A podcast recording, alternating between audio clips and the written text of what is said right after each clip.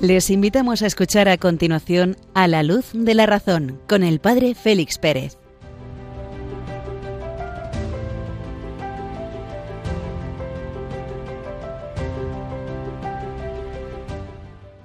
Muy buenas noches queridos amigos de Radio María. Iniciamos nuestro programa A la luz de la razón cuando acabamos de escuchar las señales horarias de medianoche una hora menos en las Islas Canarias, de este día primero de marzo del 2023, desde Béjar, en la provincia de Salamanca, con nieves en la sierra y muchísimo frío, os saluda el Padre Félix Pérez, que os acompaña en esta hora de misión nocturna. Día primero de marzo, día consagrado popularmente a la fiesta del ángel de la guarda. Y nos podemos preguntar nosotros, si encendemos la lámpara de la razón e iluminamos hacia esa región del ser que son los espíritus puros, ¿encontramos algo o no encontramos nada? La modernidad, a partir del siglo XV-XVI, expulsó a los ángeles de la reflexión filosófica. Hasta entonces, las distintas corrientes de pensamiento, desde el Islam al judaísmo, pasando por la filosofía medieval, la universidad medieval, y remontándonos hasta la antigüedad clásica grecorromana, aparecen unos seres misteriosos, la quinta esencia que decía Aristóteles, las esferas, el anima mundi, etcétera, etcétera, que podrían ser interpretados, y así lo vieron algunos de los medievales, como los ángeles que nos presenta la revelación judeocristiana. A partir del siglo XV y XVI, la inteligencia humana, la razón humana, ya no vio motivos para considerarlos como elemento de la filosofía. No obstante, hay un filósofo interesante en el siglo XX, Joseph de Finance, la segunda mitad del siglo XX, que en un estudio sobre el lugar del hombre en el mundo, publicado en 1993 y titulado Ciudadano de dos mundos, se plantea la cuestión de la existencia de los ángeles. El hombre es consciente de su absoluta superioridad sobre todas las cosas en cuanto animal pensante, pero también es consciente de los límites de su pensamiento. Por tanto, es legítimo admitir al menos la posibilidad de seres en los cuales el pensamiento se verifique de modo más perfecto.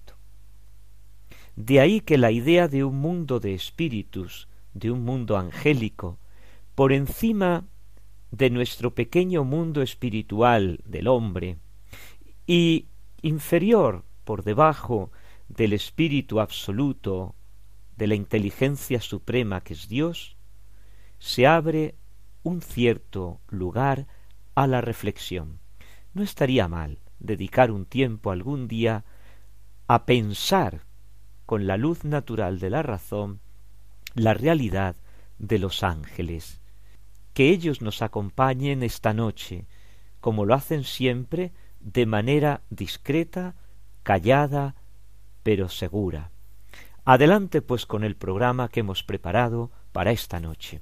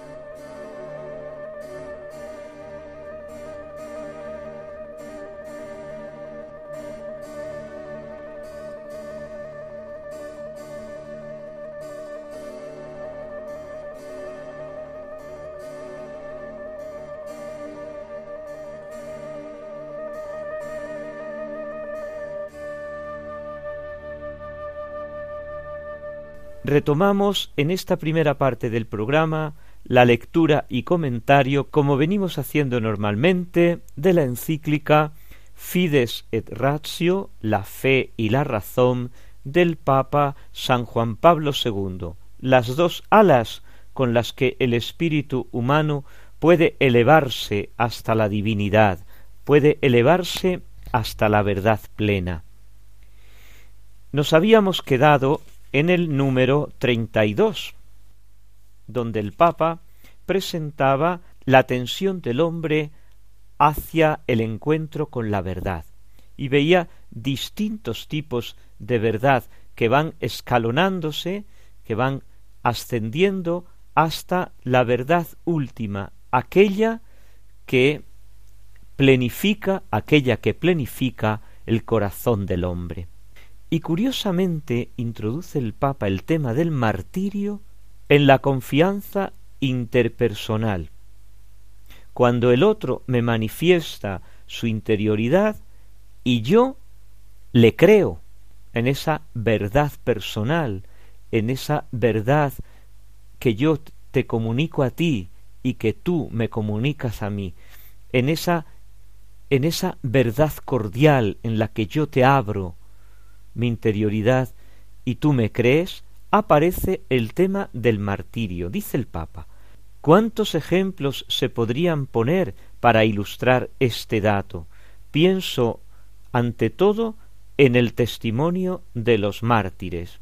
Es una palabra que se utiliza con relativa frecuencia y que está descontextualizada, está como manoseada, porque mártir es el que ha dado su vida violentamente por la fe cristiana, porque es un término expresamente cristiano.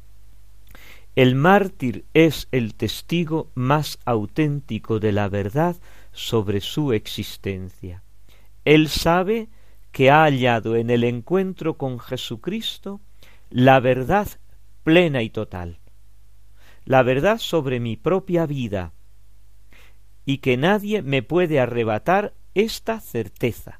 En el encuentro con Cristo yo he descubierto la plenitud de la verdad, la verdad que es Cristo y la verdad que Cristo me revela sobre mí mismo, sobre mi interioridad y que yo ahora testifico.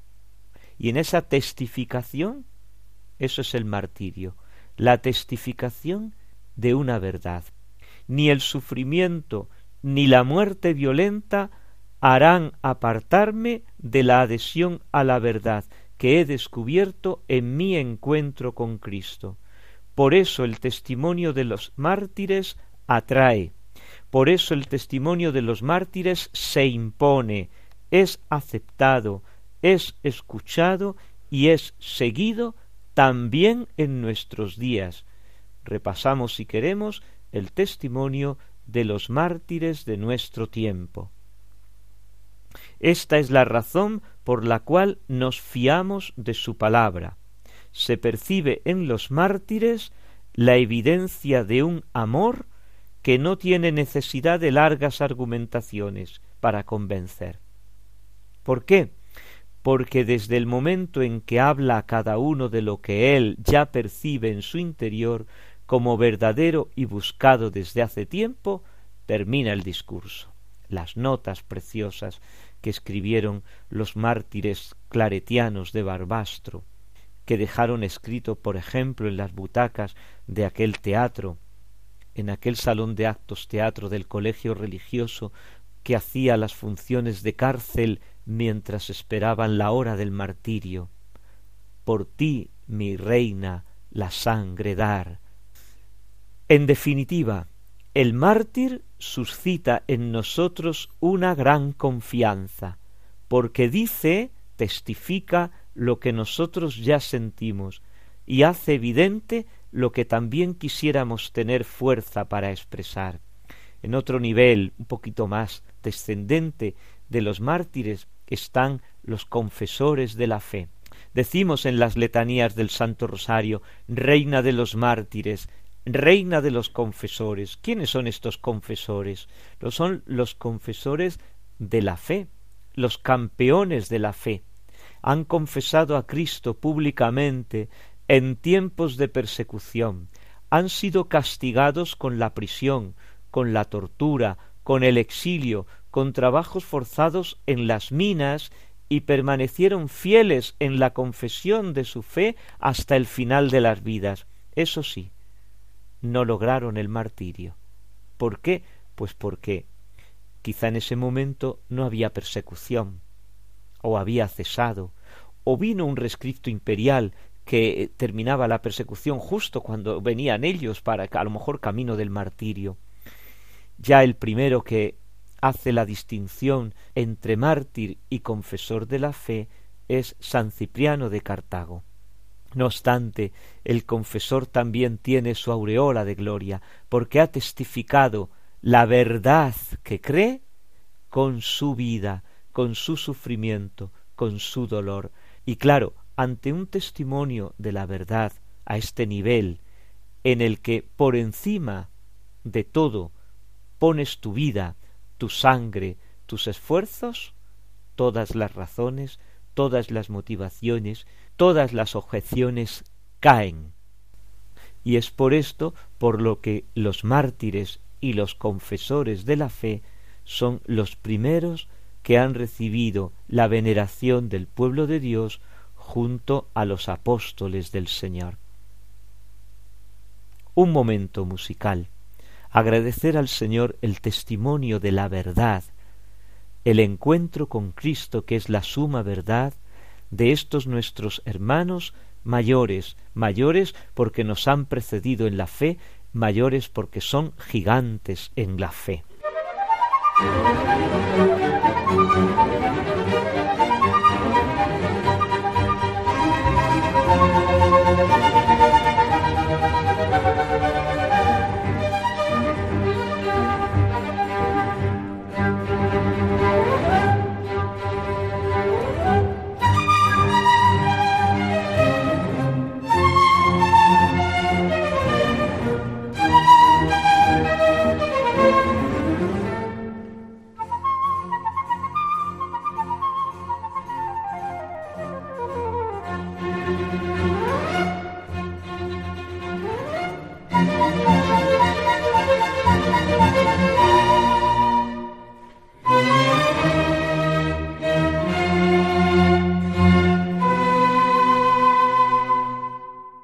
Y nos adentramos en la segunda parte del programa que dedicamos todas las noches a considerar al hombre, la persona humana y su misterio. Nos adentramos, la palabra es adentrarse, en los secretos del hombre, en lo que no vemos a simple vista, para descubrir mejor quiénes somos y de esta manera poder entender cómo tenemos que obrar, cómo obramos realmente y cómo tenemos que obrar, cómo tenemos que comportarnos en nuestra vida. Nos habíamos quedado en el programa anterior hablando de la verdad y de la certeza, la verdad como adecuación de nuestro intelecto, de nuestra inteligencia a la realidad de las cosas, y la certeza que decíamos que era el firme asentimiento fundado en la evidencia del objeto. Como yo asiento, digo que sí a lo que la inteligencia me presenta como verdadero. La inteligencia me está diciendo tienes delante de ti un árbol que es un castaño, y yo digo sí, es un castaño. Esa es la certeza. Pues tenemos que completar nuestro discurso sobre la verdad y la certeza contraponiéndolo a la falsedad y al error. La falsedad contrapuesto a la verdad, el error contrapuesto a la certeza, porque el hombre, así como puede encontrar lo real, puede no encontrarlo, y creer que lo ha encontrado, o deformarlo en su psiquismo, dada la complejidad de éste, o no encontrarlo. Si existiera el entendimiento puro y la razón pura, sería imposible el error y sería imposible la falsedad. porque el entendimiento que es penetrar en la realidad de las cosas, penetraría directamente y tendríamos la verdad y por tanto la imposibilidad de la falsedad. Y con nuestra razón pura tendríamos la evidencia y con la evidencia la certeza. Y por tanto no habría lugar dentro de nosotros al error. Pero ni nuestra inteligencia es pura, ni nuestra razón es pura. Como el que conoce y el que piensa es el hombre entero, y el hombre concreto, Juan, María, Andrés o Paula, cada uno de nosotros somos un complejo muy enmarañado de afectos, de sentimientos, de pulsiones subconscientes o inconscientes, de imaginaciones, de sensibilidades e incluso de condicionamientos sociales, familiares, culturales, afectivos, etc. Y ello hace que a veces tenga por verdadero lo que es falso, por cierto lo que es erróneo. La inteligencia pura, la razón pura, no existen. Podríamos trasladar nuestro discurso al campo de la inteligencia artificial, tan, tan familiar ese concepto a nosotros en el día de hoy. La inteligencia artificial, ¿qué es? La inteligencia artificial es es al intelecto humano lo que la tecnología es a la naturaleza, a las ciencias naturales.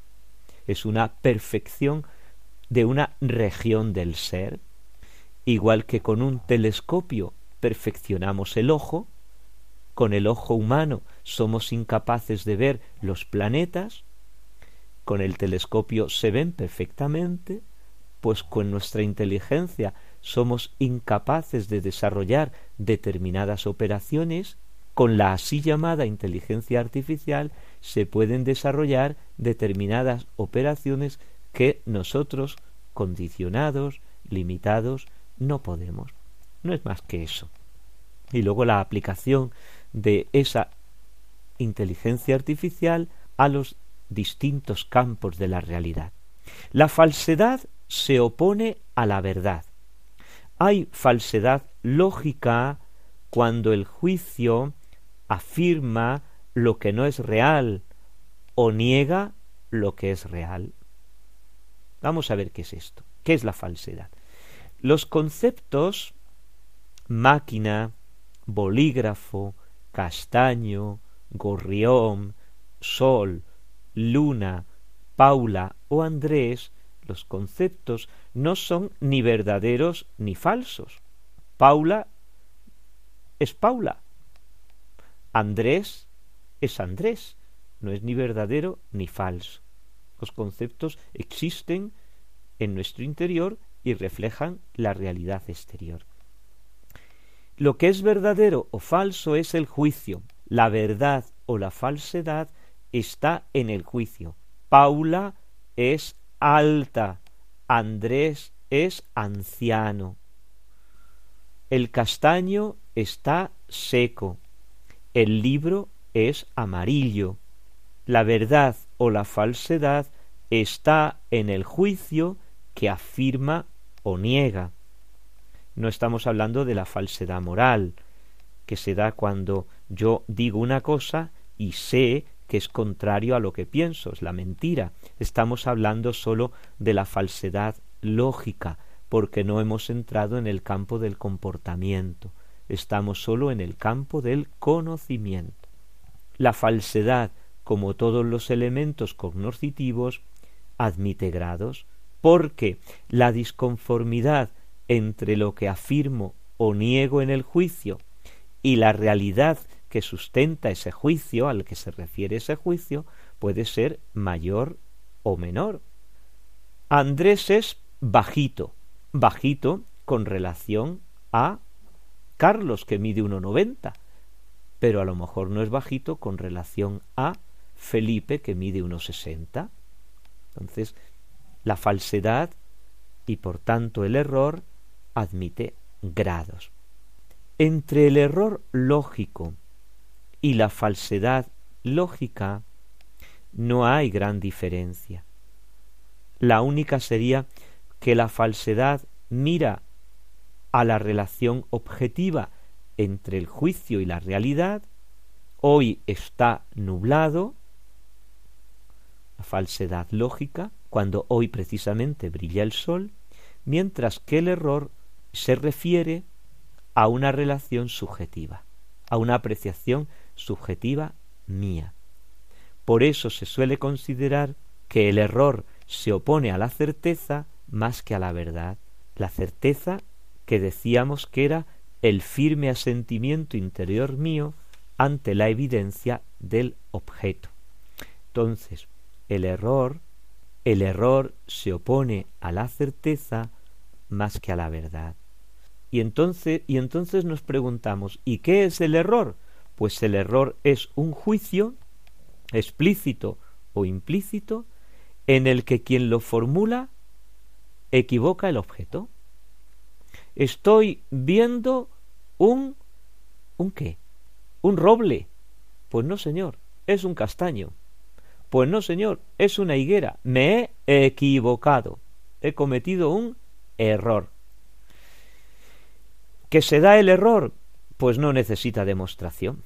Todos erramos, no una, ni dos, ni cien veces, hasta el punto de que una de las primeras frases que te ponen a traducir cuando comienzas a estudiar el latín, que lo estudiaban antes en la secundaria, o cultura clásica, que estudian ahora nuestros chavales en la enseñanza secundaria, errare humanum est. El errar, el equivocarse, es humano. Y también, de una o de otra manera, pues hemos sufrido errores, nos hemos equivocado, hemos formulado errores, hemos tenido que rectificar, hemos tenido que llamar a una persona a la que le habíamos comunicado una cosa por error y decirle que nos habíamos equivocado.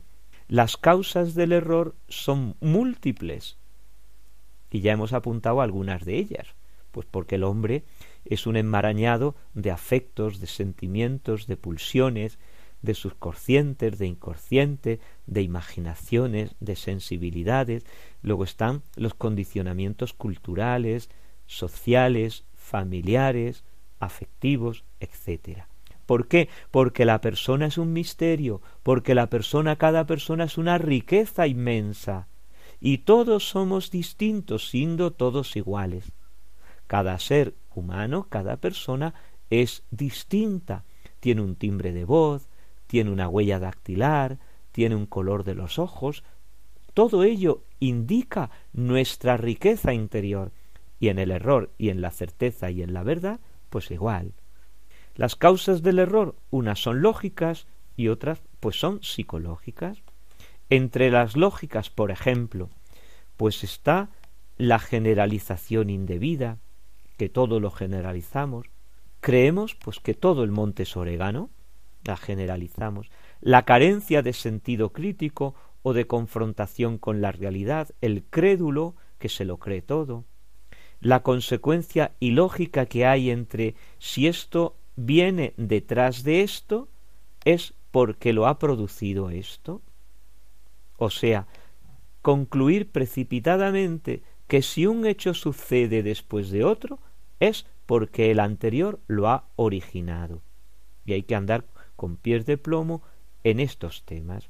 Los sofismas infinitos que nos encontramos en el ambiente dominante, el pensamiento dominante, la falta de reflexión, las ambigüedades del lenguaje, la manipulación del lenguaje, todas estas son causas lógicas.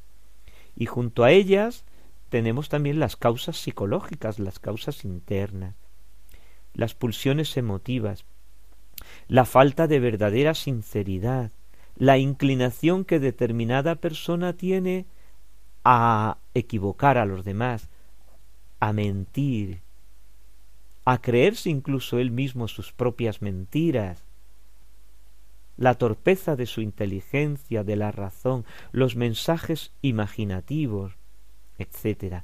Por tanto, en el error tenemos causas de naturaleza lógica y causas de naturaleza psicológica. Pero claro, nos preguntamos, si yo soy un ser un animal que se equivoca. Todos nos equivocamos. El errar es humano. Cabe espacio a la verdad. Cabe espacio a la sinceridad. ¿Me puedo fiar de? ¿Cómo sé yo que lo que me están diciendo es verdadero? Entonces, conclusión. Todo es falso, todo es falsedad, todo es mentira, todo es engaño, y surge una corriente filosófica que denominamos escepticismo. Todo es falso. Pero esto no es así, porque ya el decir todo es falso es una falsedad, porque no todo es falso. Yo ahora estoy hablando, tú me estás escuchando, y las dos cosas son verdaderas, por tanto, no todo es falso. ¿Qué nos hace entonces la posibilidad de equivocarnos, la posibilidad del error, la posibilidad de la falsedad? ¿Qué nos hace? Nos previene sobre la cautela y la prudencia con que yo tengo que proceder. La posibilidad misma de errar supone la misma posibilidad de no errar, es decir, de alcanzar la verdad. Sólo podemos sospechar que en algunos juicios nos equivocamos, erramos, si sabemos que en algunos otros juicios no erramos. Y esto es interesante tenerlo en cuenta. Y es que Descartes, este padre de la modernidad, uno de ellos del siglo XVII francés, que es sumamente interesante su filosofía porque nos, nos abre los ojos para comprender la modernidad y para comprender la situación en la que nos encontramos, Descartes se excedió al exigir para todas las verdades, las verdades humanas, las verdades históricas, todo tipo de verdad, la evidencia matemática. Y es que había hecho de la matemática el paradigma del pensamiento y el paradigma de la realidad. Las realidades que podemos conocer no todas pueden presentar la evidencia clara y distinta que él exigía para el conocimiento humano, como la tienen las verdades matemáticas. La evidencia matemática no es la única evidencia. La certeza matemática no es la única certeza. La matemática como ciencia exacta no es la única ciencia y no refleja la única realidad. Por ejemplo, las realidades físicas tienen una presencia y una evidencia física, pero no son siempre matemáticas. Se conocen, por ejemplo, con certeza física la constitución y las propiedades del ojo humano, la herencia genética, el aparato circulatorio, pero no todo ello se puede expresar con números ni con fórmulas matemáticas. Otro tanto se diga de las ciencias humanas, la psicología, la historia, se conocen con certeza muchos hechos históricos, se conocen ciertas propiedades del psiquismo humano, de las que nos hablan los tratados de psicología, se conocen muchas verdades antropológicas y sociales, muchas verdades jurídicas, muchas verdades metafísicas, muchas verdades religiosas, y ninguna de ellas es reducible a números, y ninguna de todas es mensurable. ¿Cómo se puede mensurar la sustancia? ¿Cómo se puede mensurar la justicia? ¿Cómo se puede mensurar las guerras púnicas? ¿Cómo se puede mensurar, qué sé yo, la Revolución Francesa o la Revolución Bolchevique en, matemáticas, en fórmulas matemáticas? Y si entramos en el campo de las verdades religiosas de las distintas religiones, la razón humana llega hasta un determinado nivel y después esta misma razón se tiene que abrir a la revelación divina, porque Dios también tiene algo que comunicar al hombre. Las verdades reveladas no se pueden reducir a la reflexión filosófica natural, ni pueden tener una evidencia inmediata, porque están más allá de la realidad material, porque están más allá de la evidencia racional, están más allá de la física, más allá de la matemática, más allá de la lógica. es un metafísico, un metamatemático, es un metalógico, por ahí arriba es por donde funciona la revelación. Son suprarracionales, suprahumanas, sobrenaturales, que decimos, sobrenaturales, por encima de la naturaleza. Y sin embargo, que esto es lo curioso, las verdades reveladas, las verdades religiosas, exigen el asentimiento de la razón, e, exigen que nuestra razón asienta a ellas, las reciba como verdaderas. De esta manera, la revelación tiene unos fundamentos históricos y racionales, interviene nuestra razón, que generan una garantía de evidencia mediata humana en la que podemos descansar. Y esto es precisamente el contenido de la teología fundamental, de los fundamentos de la teología. Cuando se comienza a estudiar la ciencia divina, curiosamente la primera de la primera pregunta que se hace es si Dios puede hablar y si el hombre puede recibir esa comunicación de Dios. Lo dejamos aquí. Dejamos aquí nuestra reflexión de hoy sobre la falsedad y sobre el error. La podemos completar el próximo día. Es interesante tener en cuenta esto para nuestra vida diaria, para distinguir claramente lo que es la verdad, lo que es la certeza y lo que es la falsedad y lo que es el error. Unos momentos musicales. Agradecemos al Señor que nos ha dado luz suficiente para conocer nuestros errores, para conocer la falsedad. A la luz de la verdad se conoce el error y se conoce la falsedad.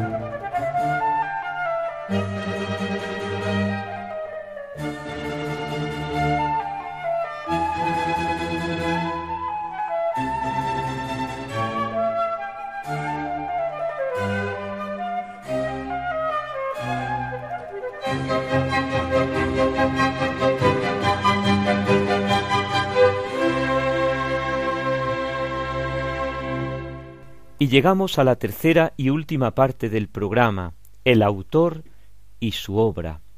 Nos vamos deteniendo en los distintos autores, en los distintos filósofos de las distintas épocas, para conocer las ideas fundamentales, las líneas de pensamiento que recorren la humanidad. Y de Grecia a Roma pasamos hoja en la historia de las civilizaciones, en la historia de la cultura, pero continuamos en las líneas de pensamiento. Y de Grecia a Roma vamos a ver al primer filósofo romano que abordamos en nuestro programa, Sexto Empírico, así como suena. Su nombre es Sexto, el apodo, mote o sobrenombre le llamamos empírico. Vive a caballo entre el siglo segundo y el siglo tercero después de Cristo, en la zona de Alejandría de Egipto. No sabemos exactamente dónde.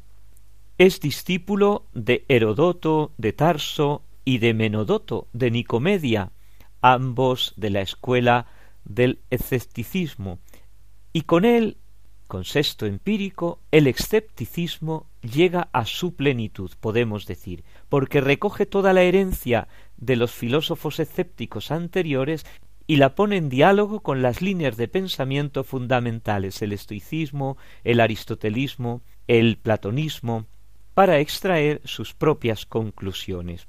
Sólo sabemos de él que era de profesión médico, precisamente de los médicos empíricos, aquellos que se atenían a la investigación experimental y a la observación directa de las enfermedades, estudiando cada caso no en general, sino en particular, buscando remedios concretos, y esto a diferencia de los médicos dogmáticos o académicos, que respetaban mucho la autoridad y estudiaban en abstracto las causas de las enfermedades. Por el contrario, estos médicos empíricos, de ahí el sobrenombre o mote, rehusaban generalizar y se atenían al estudio minucioso, metódico de los síntomas en cada caso particular, considerando inútil la investigación de las causas en general, me detengo en este aspecto porque nos va a dar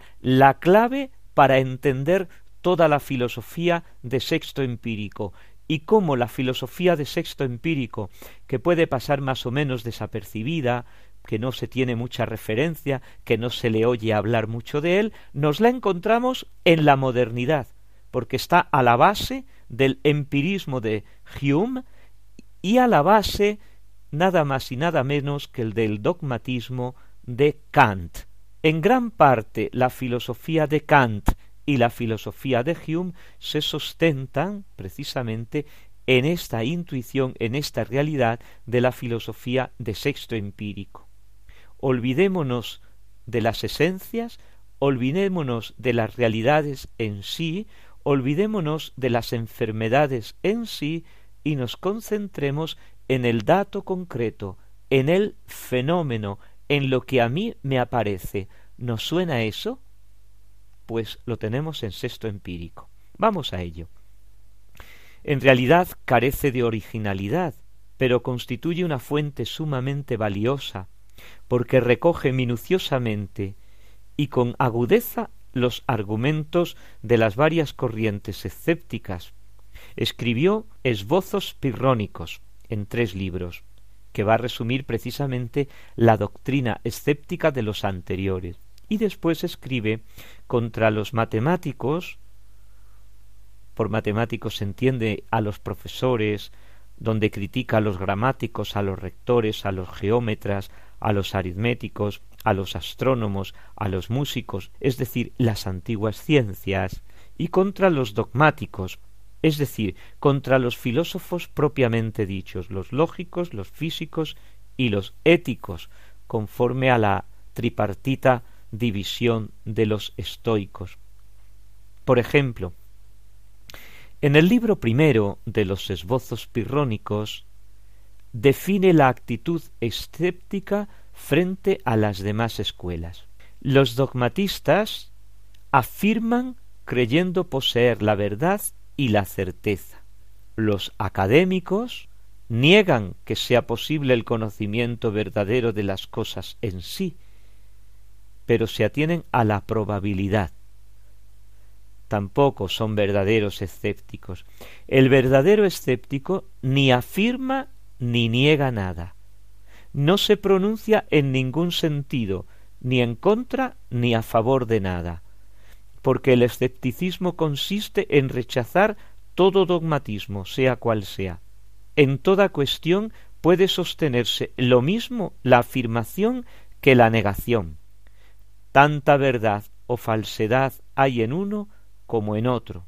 A esto es a lo que llama sexto empírico la isosceneia, es decir, la igual debilidad o igual impotencia para mantener una tesis cierta y para establecer la verdad. Por tanto, ¿cuál es la única actitud racional? La abstención de toda opinión y de todo juicio, la epogé, concepto que nos suena en la modernidad. Husserl lo va a retomar. Es el único medio de liberarse de toda servidumbre, de todo temor y de lograr la libertad absoluta de espíritu, no sujetándose a ninguna escuela, a ninguna secta ni a ningún dogma. Esta va a ser la línea fundamental de comportamiento del escéptico. De aquí procede la absoluta quietud y la serenidad de espíritu, la ataraxia perfecta, muy superior a la falsamente prometida en el estoicismo. Porque todo dogmático, sea este platónico, aristotélico, estoico, vive en el temor de que surja otra razón u otro argumento que trastorne mi certeza y mi seguridad. En el escéptico no, porque no me interesa. El escéptico se ajusta a las leyes y a las costumbres ordinarias, pero sin darle importancia ninguna. No se adhiere a nada, ni se incorpora a ningún grupo. No es más que un observador, un buscador, un preguntador. No niega nada, no define nada. Y así el fenomenismo de sexto empírico se formula en términos claramente dualistas. El fenómeno se convierte en la impresión o afección sensible del sujeto y como tal se contrapone al objeto, a la cosa externa, a lo que es diferente del sujeto y a la que se supone como causa de la afección sensible del sujeto. El fenomenismo es que yo recibo, si estoy sentado al sol, recibo luz y calor. Siento en mí esos fenómenos, la luz y el calor. ¿De dónde proceden la luz y el calor? Ah, no lo sé. Puede que exista una realidad exterior a mí, que sea el sol, de donde procedan la luz y el calor, pero yo no lo sé, ni me interesa. Tenemos aquí una cuestión sumamente interesante que don Jaime Balmes, este nuestro, nuestro porque es español del siglo XIX, agudo filósofo, agudo observador, hace notar una cosa muy curiosa. Los ataques contra la noción de causalidad, renovados en nuestros días por Hume y por Kant, se hallan ya en los sistemas de sexto empírico. ¿Cómo? Es decir, que en sexto empírico tenemos el núcleo de la filosofía de Hume y de Kant.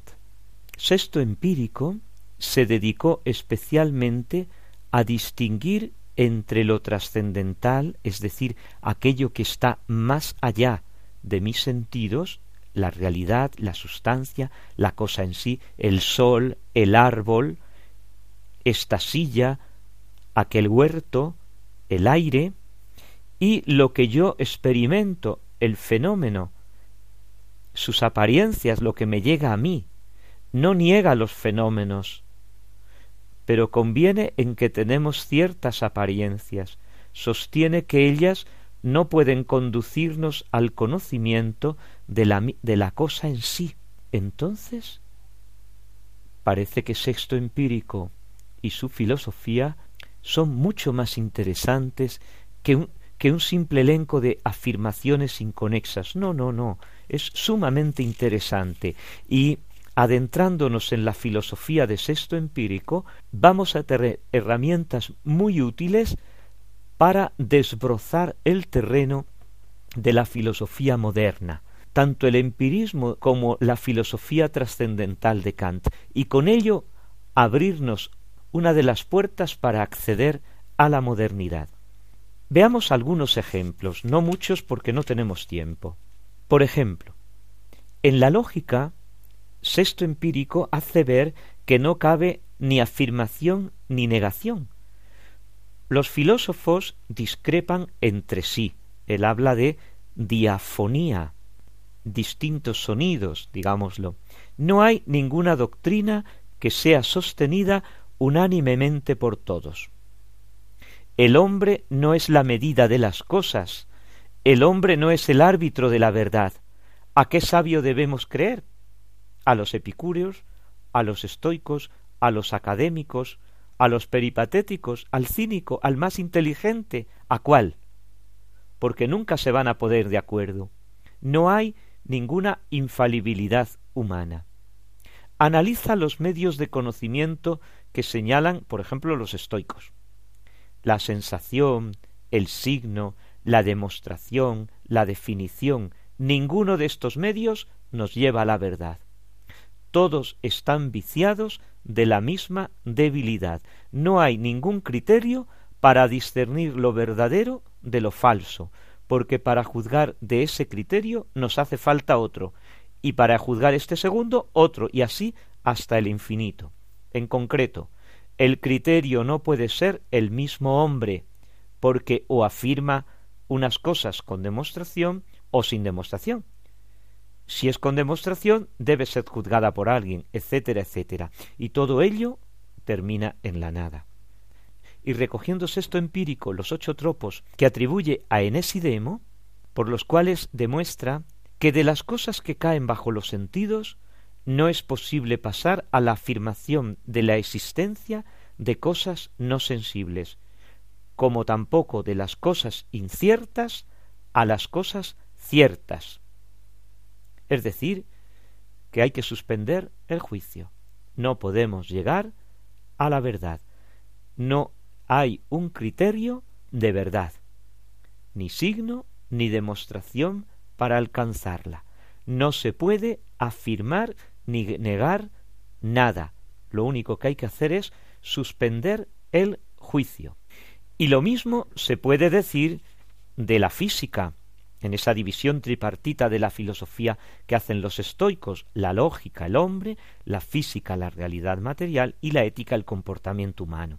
En, la física, por ejemplo, examina la realidad de Dios, la noción de Dios y de la providencia. No pretende negar que no exista Dios, pues porque todo el mundo cree en Él, en la divinidad, sino que muestra la imposibilidad de demostrar racionalmente la existencia de Dios. Para ello, las divergencias de los filósofos. Unos lo conciben como corpóreo, otros como incorpóreo, unos dentro del mundo, otros Dios está fuera del mundo, y todos aducen argumentos que parecen ser convincentes para sus tesis. Pero Dios ni puede ser finito ni infinito. Si fuera infinito, no se podría mover, si fuera finito, pero si fuera finito sería menor que el todo, y por lo tanto imperfecto. Entonces, ¿existe Dios o no existe? Sexto empírico no trata de sacar consecuencias afirmando que Dios exista o que no exista, sencillamente que no puede demostrarse ninguna de las dos cosas. Por lo tanto, hay que suspender el juicio y vivir conforme a la creencia común de la gente. No nos huele esto, no nos suena esto a la crítica de la razón pura y la crítica de la razón práctica de Kant? ¿O es que estos filósofos antiguos tenían cuestiones del todo intrascendentales? Una vez más se nos muestra que la historia se repite, que la historia es maestra de la vida. Y lo mismo podríamos decir de la causalidad y del fenómeno, como hemos apuntado antes, con el ejemplo del sol, del calor y de la luz. Analizando, por ejemplo, la ética, nos dice que ésta se apoya en dos principios. El primero, en la finalidad de los actos humanos. ¿Cuál es la finalidad de mi comportamiento? Y segundo, ¿cuál es el concepto de sumo bien como finalidad última? Los filósofos no están de acuerdo en definir este concepto de sumo bien. Unos lo ponen en el placer, como los epicúreos, otros en la virtud, otros en otras cosas, dice.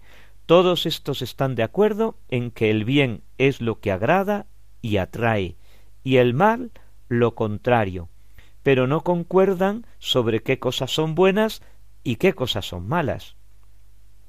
No hay un sumo bien, y por tanto la vida humana carece de finalidad.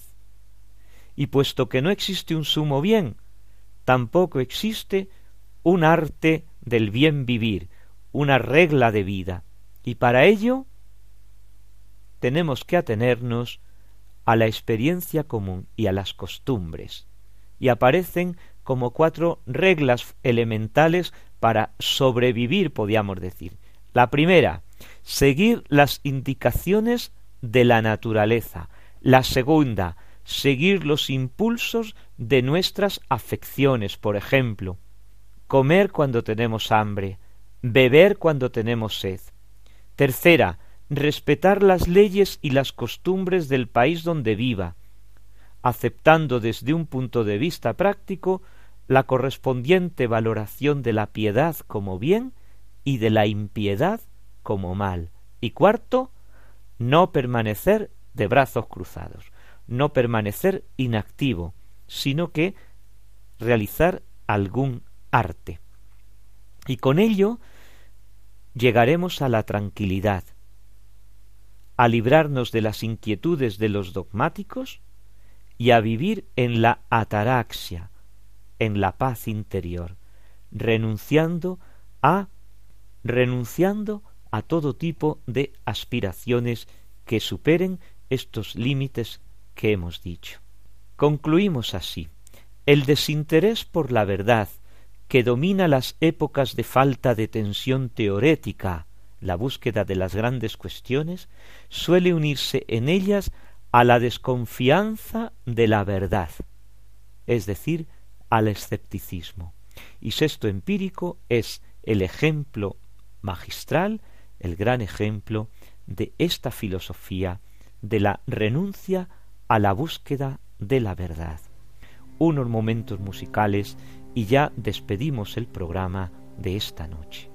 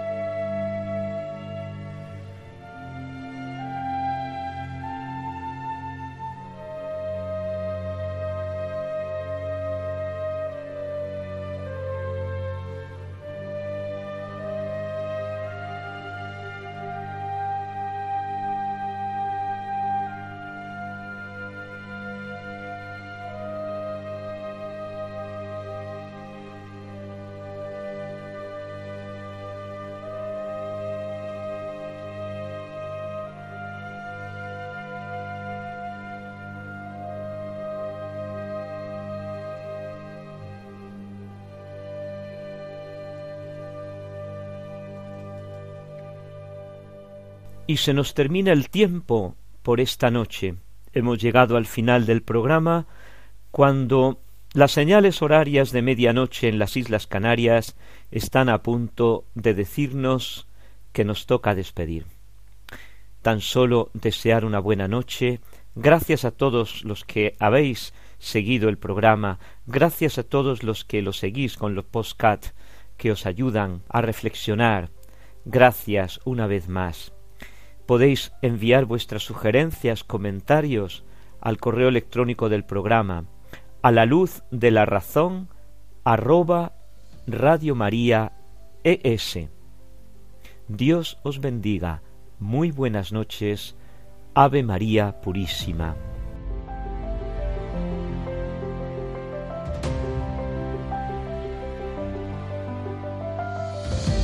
Han escuchado en Radio María A la Luz de la Razón con el Padre Félix Pérez.